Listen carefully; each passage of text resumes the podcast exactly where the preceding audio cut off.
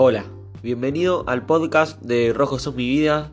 Eh, ya esta presentación la hice 500 veces, exageradamente, la habré hecho 4 veces y eh, somos la página de Instagram Rojos son mi vida que, que se abrió a este medio para charlar con ustedes, para que tengan otra mirada, eh, para que ustedes también opinen por los mensajes.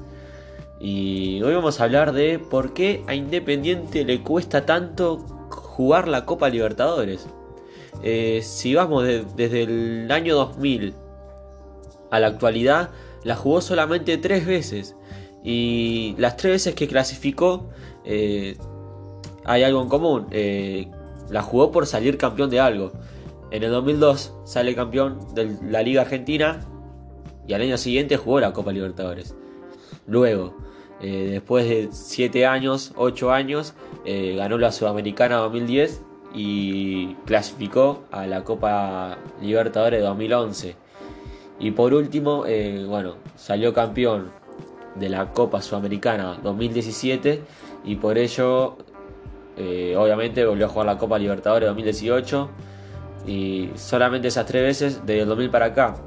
Y siendo un equipo grande, para mí que la verdad que es penoso. Eh, si vos te comparás con. Ni hablar con Boca y River porque son los que más eh, la han jugado y la han ganado de Argentina eh, en este último año. sabemos que Boca con Biancho empezó la era dorada de Boca en el 2000.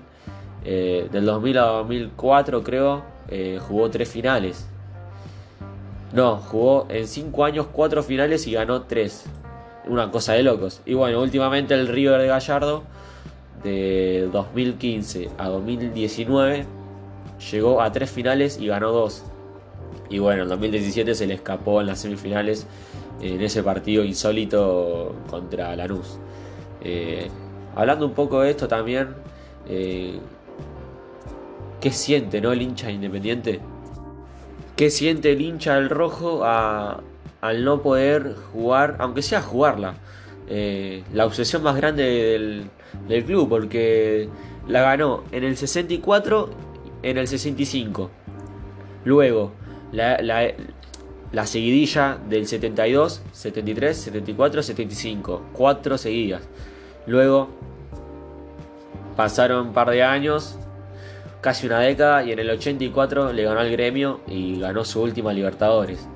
Y, bueno, luego de ahí pasaron 33 años, ¿no? 34 y no, la volvió a ganar. Y ni siquiera estuvo cerca.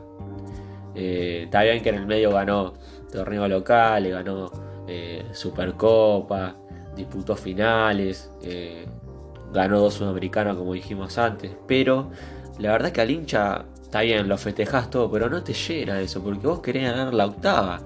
Y te salvaste dos veces en el 2012 que Boca la perdió eh, otra final de Copa Libertadores que sería su séptima Libertadores para los Busteros nos hablamos de que nos alcancen en ese 2012 y luego en el 2018 que la perdió contra River pero ¿qué pasará si Boca o River eh, alcanza a Independiente en la Copa Libertadores?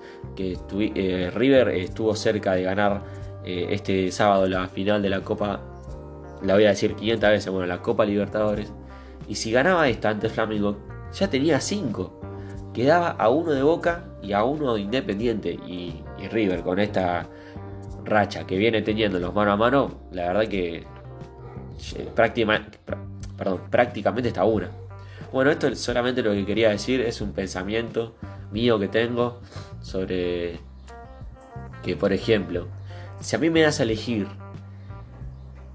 jugar la Copa, la final de la Copa Libertadores o ganar la Copa Sudamericana, y yo te elijo jugar la Copa, eh, la final de la Copa Libertadores, porque como la historia, como la historia manda el rojo, tiene un historial de 7 a 0 a favor en finales de Copa Libertadores. Y para mí en la próxima que llegue no la va a perder, sea quien sea el rival, sea Boca, River, eh, no sé, el, equipo al momento, como ahora lo es Flamengo, que invirtió 40 millones, eh, cambió de técnico, un trabajo de seis meses formidable, ganó la, Libertadores y la Liga en un par de horas, la verdad que es una cosa de locos.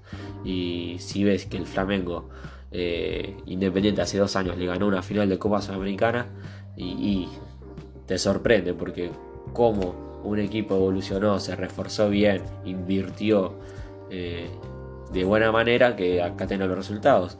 Y bueno, e Independiente eh, compró mal, invirtió mal. Eh, ya sabemos que no retuvo a muchísimos jugadores como Taliafico, Arco, Gigliotti, Mesa. Así puedo seguir 10 horas. El Torito. Y bueno, eso es solamente lo que quería decirles. Eh, díganme en los comentarios, en los mensajes, perdón, qué les parece a ustedes y lo estaré compartiendo en historias. nos vemos, un abrazo grande.